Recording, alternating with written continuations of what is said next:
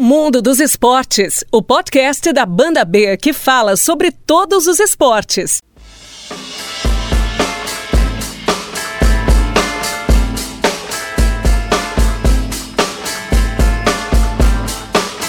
Olá, um abraço para você que acompanha mais uma edição do podcast do Mundo dos Esportes. Vamos a partir de agora falando tudo sobre os esportes aqui no podcast da Rádio Banda B de Curitiba. Eu sou o Pedro Melo e nós vamos a partir de agora com mais uma edição do podcast do Mundo dos Esportes.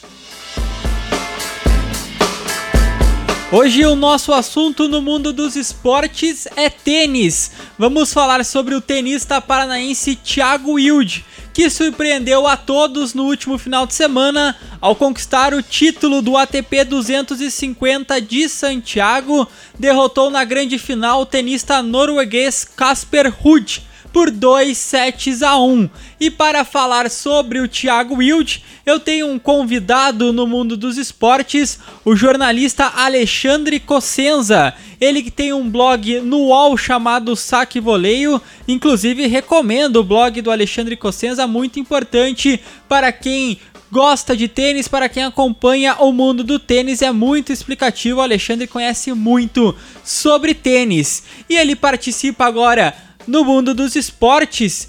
E já quero começar o bate-papo com o Alexandre Cossenza, querendo saber, Alexandre, o que significa esse título para o Thiago Wilde? Ele já é uma realidade para o tênis brasileiro? Queria agradecer a sua participação no podcast do Mundo dos Esportes.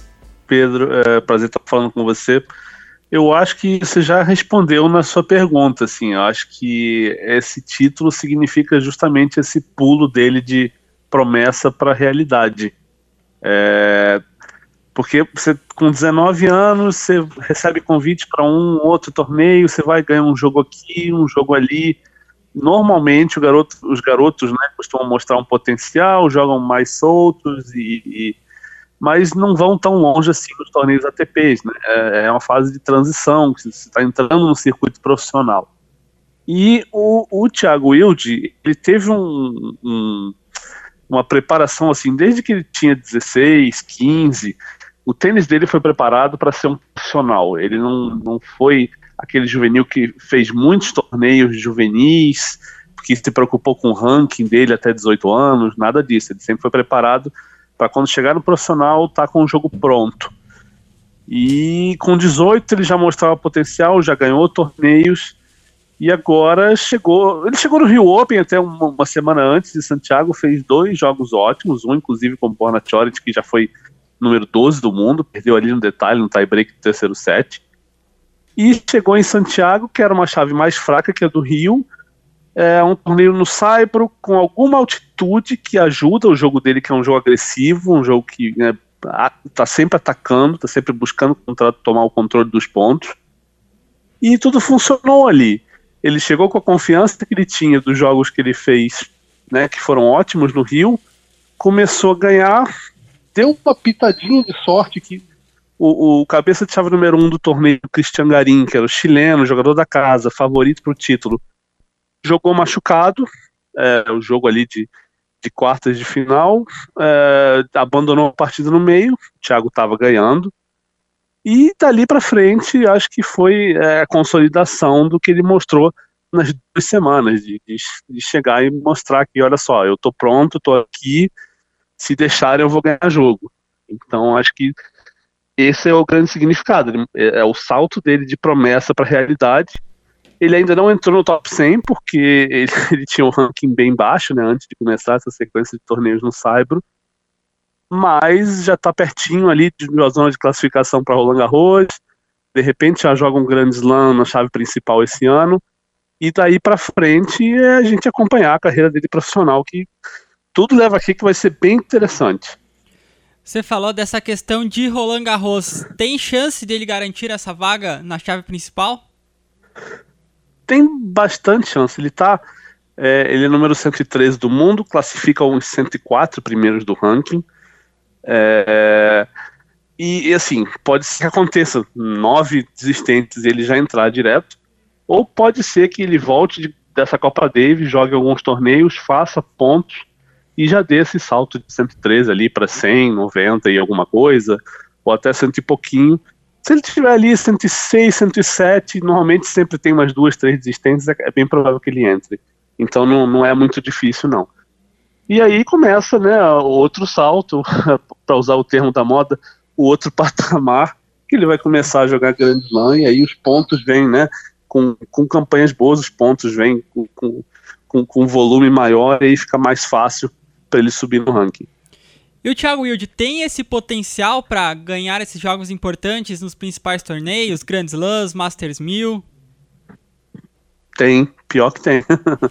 é, é, difícil falar assim, é, não tô querendo parecer confiante demais, nem, nem tô querendo colocar pressão em cima do garoto, mas ele é um nome que vem sendo observado já há algum tempo, inclusive é, no meu blog eu falo dele desde 2017, que eu, eu falava, e, e, sim, não tô querendo dizer que eu sou um gênio nem nada, pelo amor de Deus, mas eu falava que eu nunca tinha visto desde Tomás Belucci, isso lá para 2007, 2006, eu não tinha visto um brasileiro sair do juvenil com os golpes tão bem trabalhados, com um tênis tão bem organizadinho. Ele, óbvio, né, com a idade na época, ainda tinha problemas de concentração, um pouco nervosinho em quadra, às vezes quebra uma raquete e tal.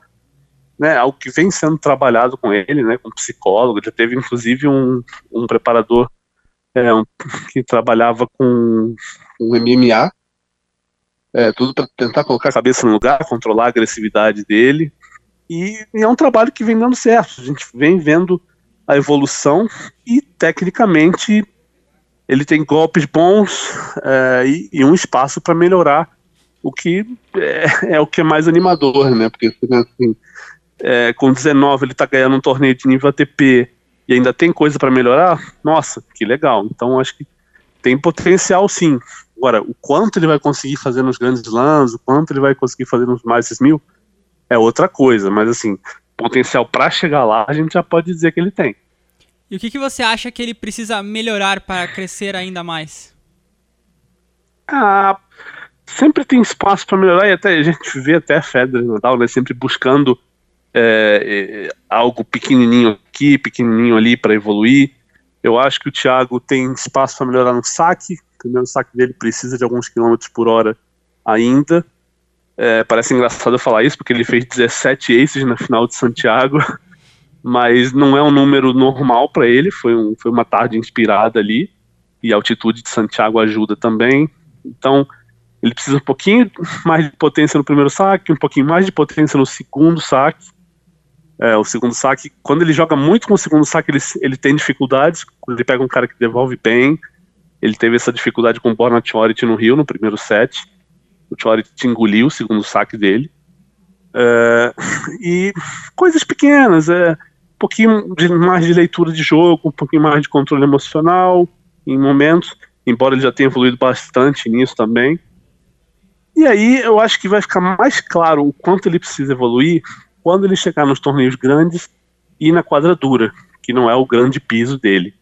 Então, quando ele começar a pegar adversários mais fortes, entrar ali no top 50, aí vai ficar mais claro o quanto ele vai precisar melhorar quais partes exatas do jogo dele.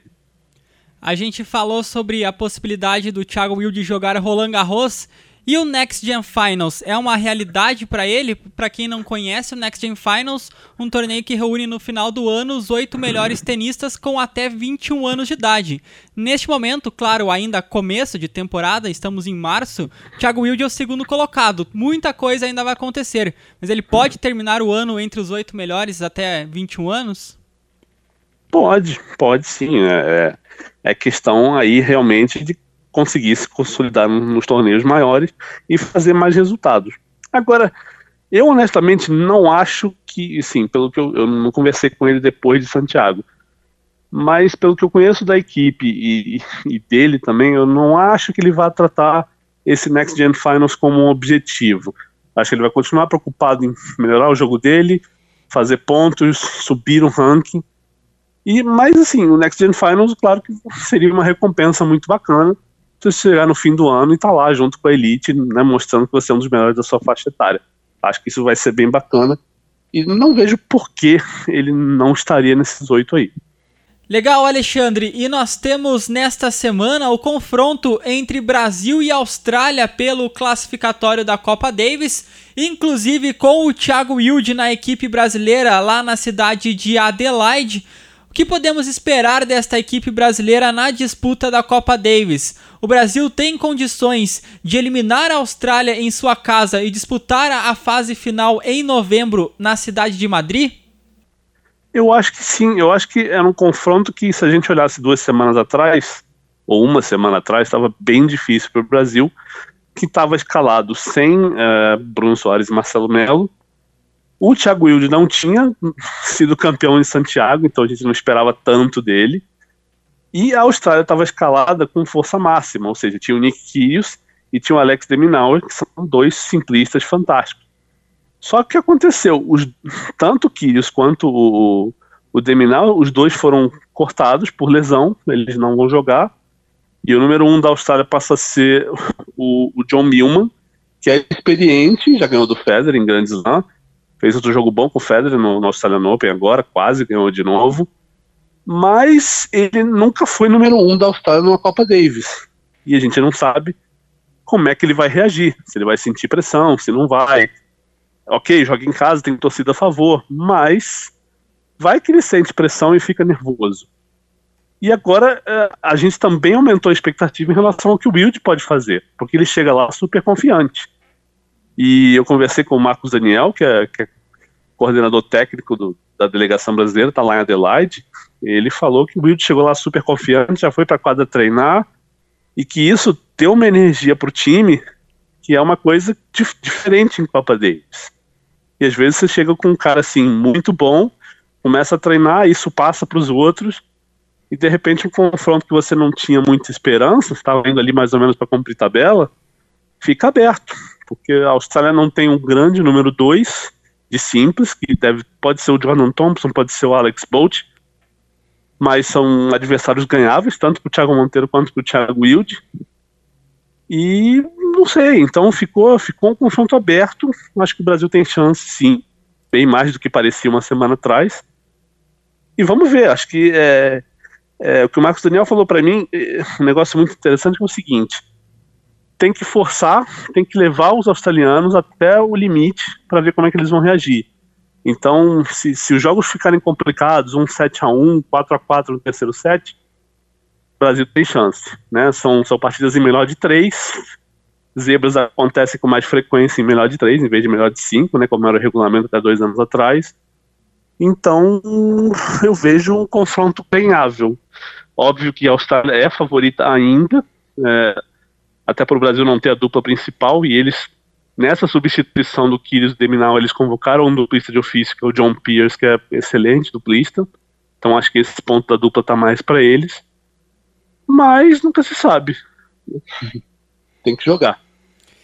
É isso aí, então, Alexandre Cossesa, queria agradecer a sua participação no mundo dos esportes para a gente entender um pouco mais sobre esse novo tenista brasileiro que apareceu ainda mais no cenário. Para quem já acompanha o tênis, já apareceu há algum tempo com o título do US Open Juvenil, até como uma nova aposta, mas para quem não acompanha, ele apareceu de vez no cenário como um novo nome para o tênis brasileiro. E você nos ajudou a explicar um pouquinho mais quem é o Thiago Wild, até onde ele pode chegar. A gente fica na torcida que ele chegue na melhor colocação possível no ranking, conquiste grandes títulos aqui para o tênis brasileiro. E também falando um pouquinho mais sobre esse confronto desta semana entre Brasil e Austrália. Queria agradecer mais uma vez a sua participação aqui no Mundo dos Esportes.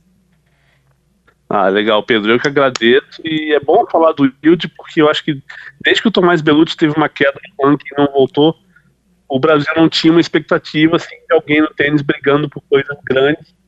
E acho que o Thiago Wild é esse nome. A energia que tem, o que se, vem se comentando no, no, no, no meio do tênis desde esse título de Santiago é uma coisa bem bacana. Então, existe essa expectativa de o Brasil viver aí mais alguns anos com um tenista de volta ali entre os primeiros, brigando em ATPs 500, em Masters 1000, então é, é uma ótima perspectiva para os próximos anos. Legal, queria agradecer mais uma vez a participação do jornalista Alexandre Cossenza do blog Saque e Voleio do UOL. E a gente fica na torcida pelo tenista paranaense Thiago Wilde que conquiste grandes resultados no futuro e a gente vai acompanhar tudo no mundo dos esportes lá na coluna do mundo dos esportes no esportebandab.com.br e também durante a programação esportiva da Banda B. E a gente conversou com o Alexandre sobre a Copa Davis do jogo entre Brasil e Austrália e foram definidas as partidas entre brasileiros e australianos, tudo começa nesta quinta-feira às 11h30 da noite, horário de Brasília, com a partida entre Thiago Monteiro e Jordan Thompson. O confronto é inédito no circuito da ATP. Aos 25 anos, o Thiago Monteiro acumula 7 vitórias e 6 derrotas na Copa Davis. Logo na sequência será a vez do Thiago Wilde fazer a sua estreia na Copa Davis. Ele joga contra o John Millman, número 43 do mundo. A rodada continua às 10h30 da noite de sexta-feira com a partida de duplas. A princípio, estão escalados Marcelo Demolineiro e Felipe Meligeni Alves para o duelo contra James Dirkwolf e John Pierce. Logo depois, John Millman enfrenta Thiago Monteiro e, se necessário, o quinto e decisivo jogo será entre Thiago Wilde e Jordan Thompson. E assim fechamos esta edição especial do podcast do Mundo dos Esportes sobre o tenista paranaense Thiago Wilde e a participação do Brasil na Copa Davis. Valeu, galera, um abraço e até a próxima.